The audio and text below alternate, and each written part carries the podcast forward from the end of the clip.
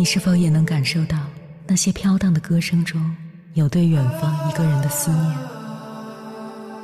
你是否也有遗憾？那些装进信封却始终没能寄出去的千言万语？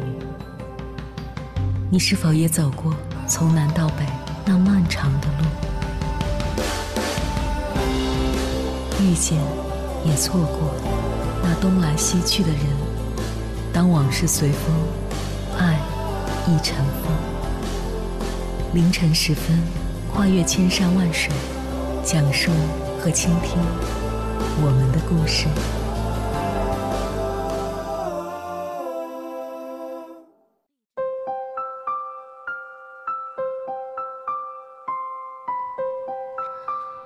欢迎回来，各位夜行者，这里是正在直播的中国交通广播，千山万水只为你，深夜不孤单。我是迎波，绰号鸭先生。我要以黑夜为翅膀，带你在电波中自在飞翔。在小说《了不起的盖茨比》里有这样一段话：我年纪轻轻、阅历不深的时候，父亲就教导过我一句话，我至今还是念念不忘。他对我说。当你想要批评别人的时候，你就记住，这个世界上的人并非个个都有过你拥有的那些优越条件。深以为然。不知从何时开始，很多人习惯以自己的想法来猜测事物本身，殊不知，很多事情能看到的其实只是冰山一角，你所谓的真相也只不过是你以为。有这样一个真实的故事。一个高中男生每天都带着一只女士的耳环去上课，同学们对他的打扮嗤之以鼻，说他是变态，打扮的不男不女的，还违反校规佩戴首饰上学。班主任听到同学们对男生的指责后，狠狠地批评了他们。他告诉同学们，这个男生的妈妈前不久去世了，这只耳环是妈妈唯一的遗物。男生很想念自己的妈妈，只能每天拿着耳环睹物思人。很多事情我们无法知道他人背后的故事，不了解就随意指责，会给他人带来想象不到的痛苦。看过这样一则新闻：地铁上一个小男孩玩丢了五块钱的地铁票，母亲狠狠地打了男孩。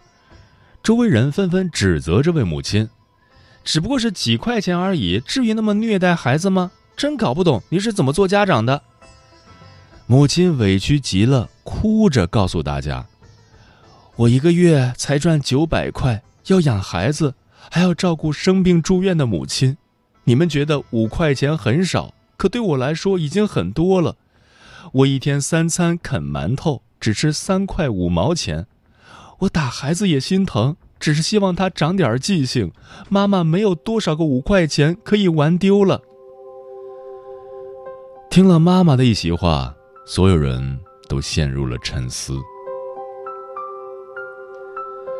有部电视剧里面有一个催人泪下的情节：一位身材肥胖的大婶儿在跑步机上疯狂运动，仅仅用了两个月就瘦了二十公斤。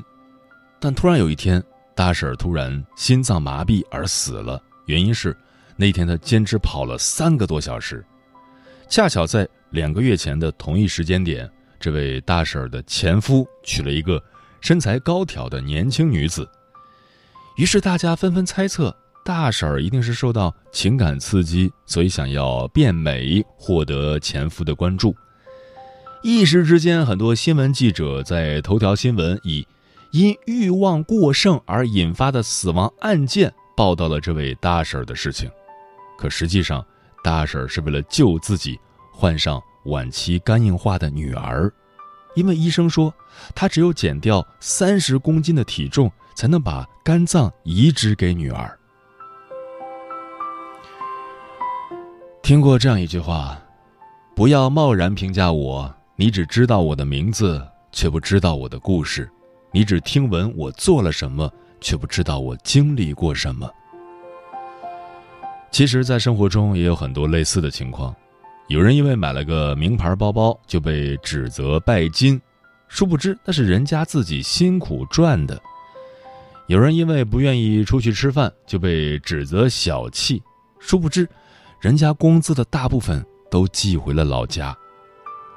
有人每天手上绑着个红布绳儿就被评价特殊癖好，殊不知，那是他妈妈生前留给他的东西。一个人最大的恶意就是将自己的想法强加给他人，并随意的揣测评价。别人的人生到底经历过什么，发生过什么，你根本就想象不到，所以不要随意评价。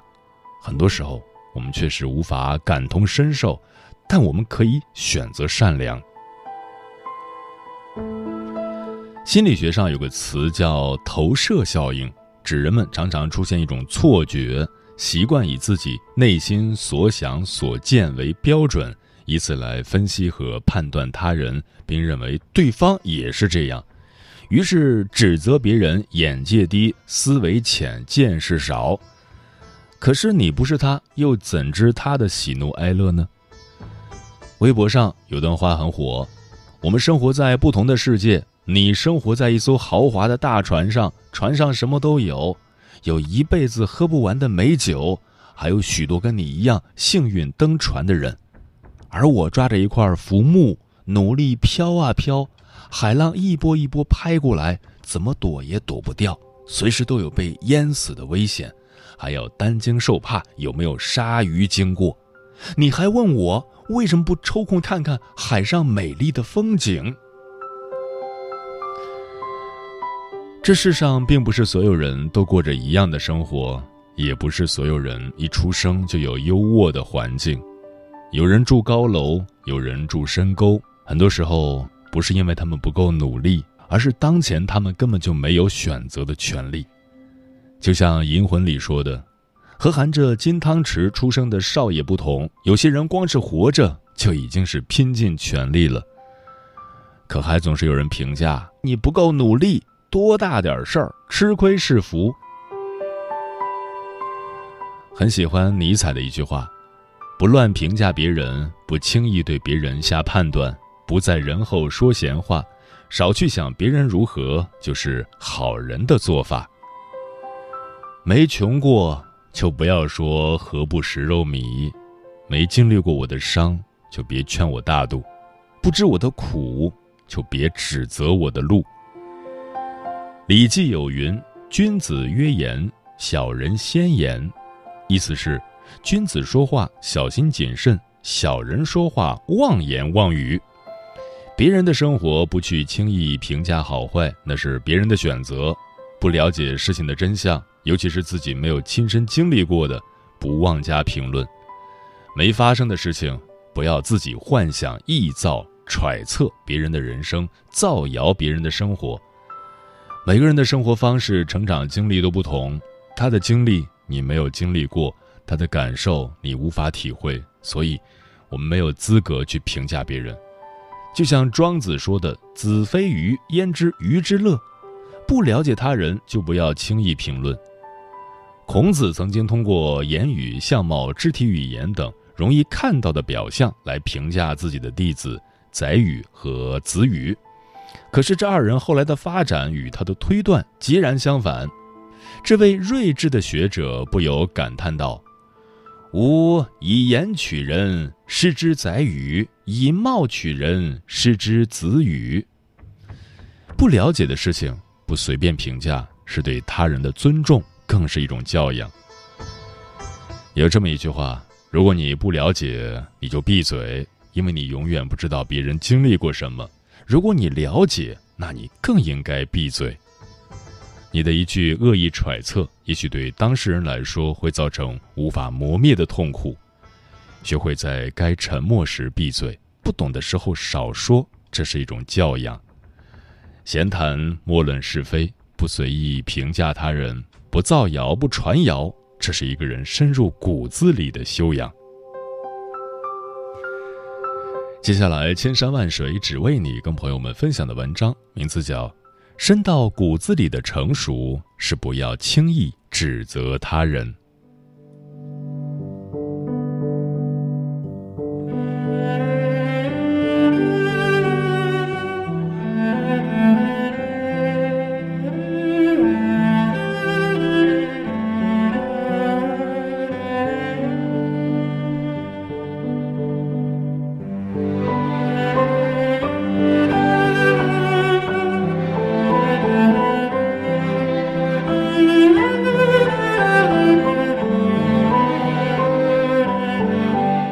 杂志的时候，被一篇文章戳中内心，说的是二十三岁的男孩第一次去女朋友家买了当地的特产，还给女孩父母奉上三千八百八十八元的大红包，结果女朋友第二天就要分手。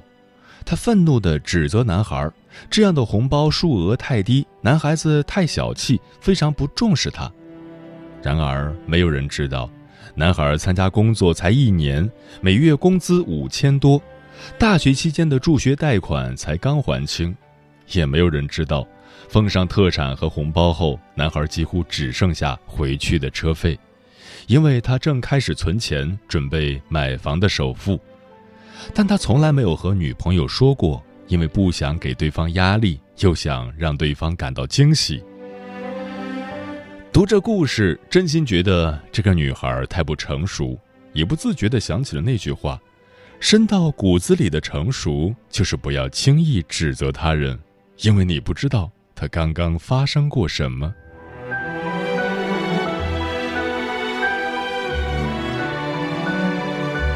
别人的生活发生了什么？你看到的可能只是表象。刚到报社那年，我负责一个专栏的约稿。有天晚上到约定的九点，一位作者的稿子仍没有来，QQ 上留言，头像始终是灰色的。一个小时内，我拨打了十次他的电话，一直关机。虽然临时替换了稿子，但我依旧火冒三丈。我在办公室里不停地指责这个作者，说他职业道德低下，发誓从此不再用他的稿子。第二天上午，作者打电话过来，原来那天晚上作者的稿子写到一半，母亲突然阑尾炎发作，他把母亲送到医院，却发现手机丢在了刚才的出租车上。待一切安顿下来，的哥把手机送回来，已是第二天。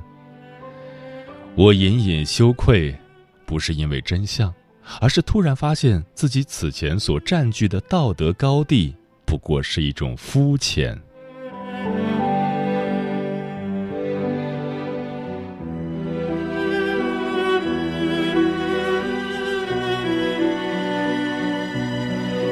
怎样看出一个人的成熟与素质？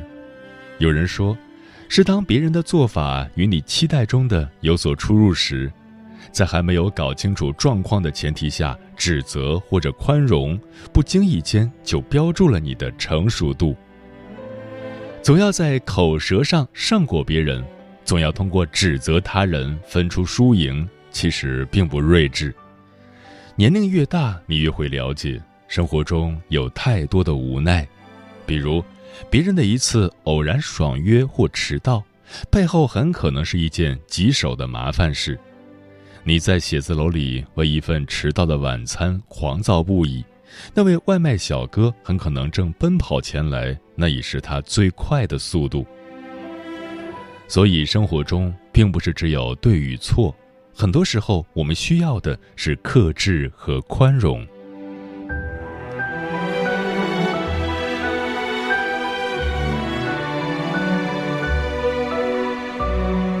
有句谚语说：“如果常常流泪，就不能看见星光。”如果你常常指责和抱怨，你一定会丢失很多琐碎却闪亮的快乐，会把自己的气量慢慢缩小。只有那些特别温柔与宁静的人，才能享有情深意重，才能山高水长。深到骨子里的成熟，就是从不轻易指责他人。有时，懂得低头才是大智慧。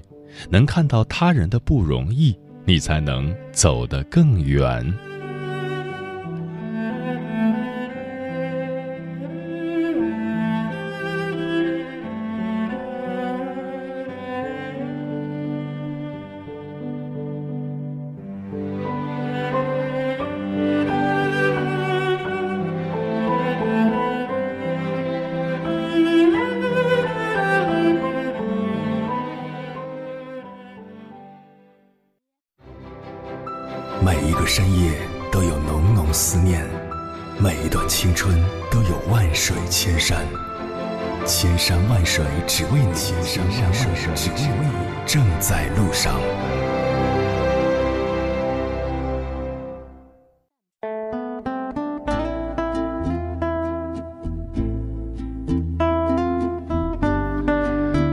感谢此刻依然守候在电波那头的你。这里正在陪伴你的声音是中国交通广播，千山万水只为你。我是迎波，绰号鸭先生。我要以黑夜为翅膀，带你在电波中自在飞翔。今晚跟朋友们聊的话题是，有一种修养叫遇事不指责。听友专吃彩霞的鸟儿说，指责解决不了任何问题，抱怨、谩骂只会起反作用。人无完人。各有各的光鲜，各有各的不堪，不要轻易的对一个人下结论，因为别人的经历你没法感同身受，别人的苦衷你无法真正理解。善待别人，才会有人关爱。何以繁华笙歌落说，人生中最难的是遇事不指责，因为每个人的生活是不一样的，每个人的经历不同，不要轻易去评价别人。不了解别人的世界，就不要妄加评论；就算了解了别人的世界，也不要随便参与。有些人、有些事不是你懂得的，所以适可而止就行。遇事不指责，是一个人的修养，也是一个人的智慧。放手回归说，笑而不语。每个人都有难处，不要遇到任何事都指责他人。吾日三省吾身，退一步，海阔天空。让三分，心平气和；千里家书只为墙，让他三尺又何妨？心有多宽，路就有多宽；心有多大，舞台就有多大。海纳百川，有容乃大。我只记得别人的好，种种的好，融入血液，刻入骨髓。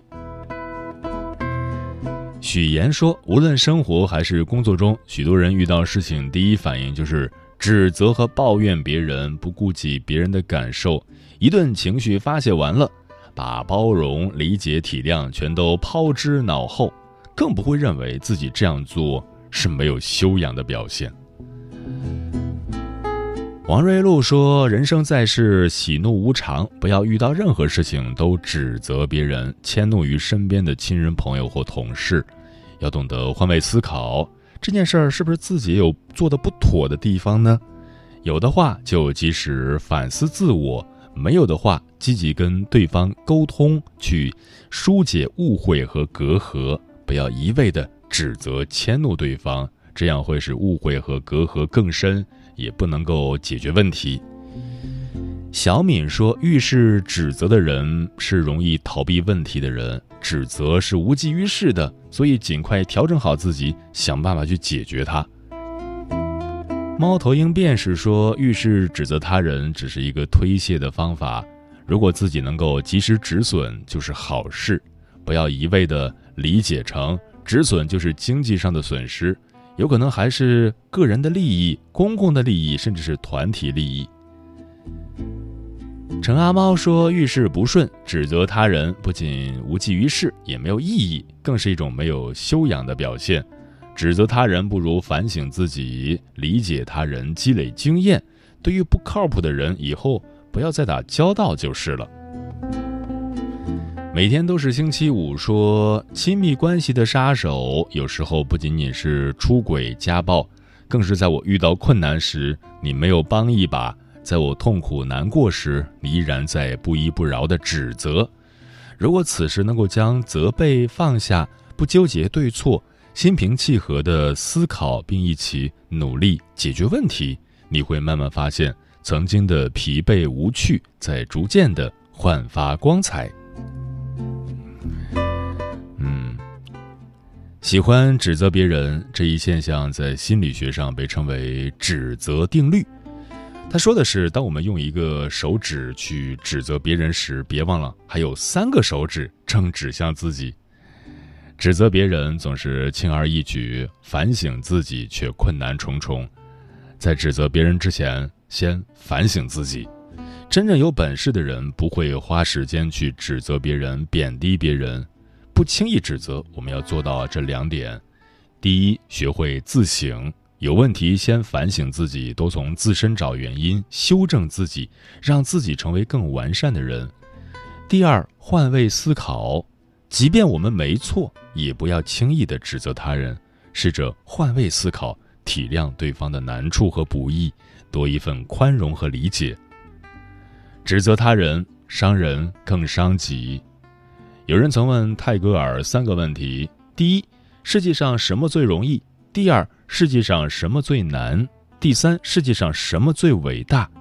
泰戈尔的回答是：指责别人最容易，认识自己最难，爱最伟大。愿你我都能有这份认知和修养，多看清自己，少指责他人，用理解和善良收获一份美好的人际关系。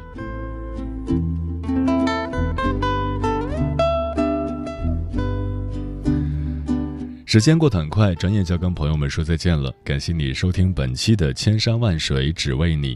如果你对我的节目有什么好的建议，或者想要投稿，可以关注我的个人微信公众号和新浪微博，我是鸭先生乌鸦的鸭，与我取得联系。晚安，夜行者们。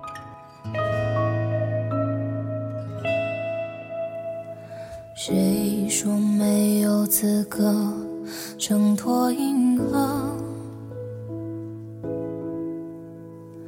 多无可奈何的星座传说，当结局因果一眼看破，尚未开的花朵早褪了颜色。环顾着星河灿烂，歌颂着谁的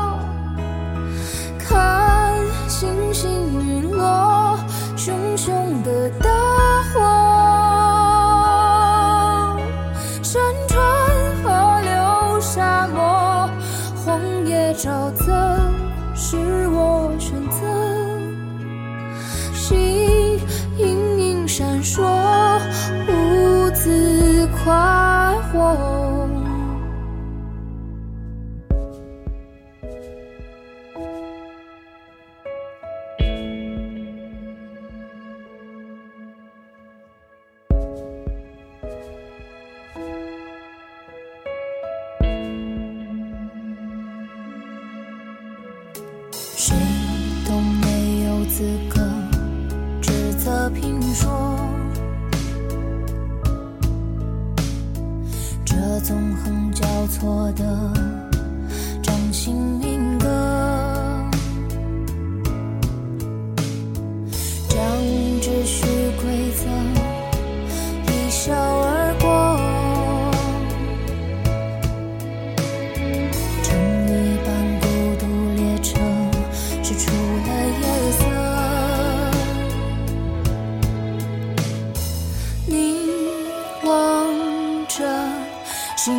灿烂。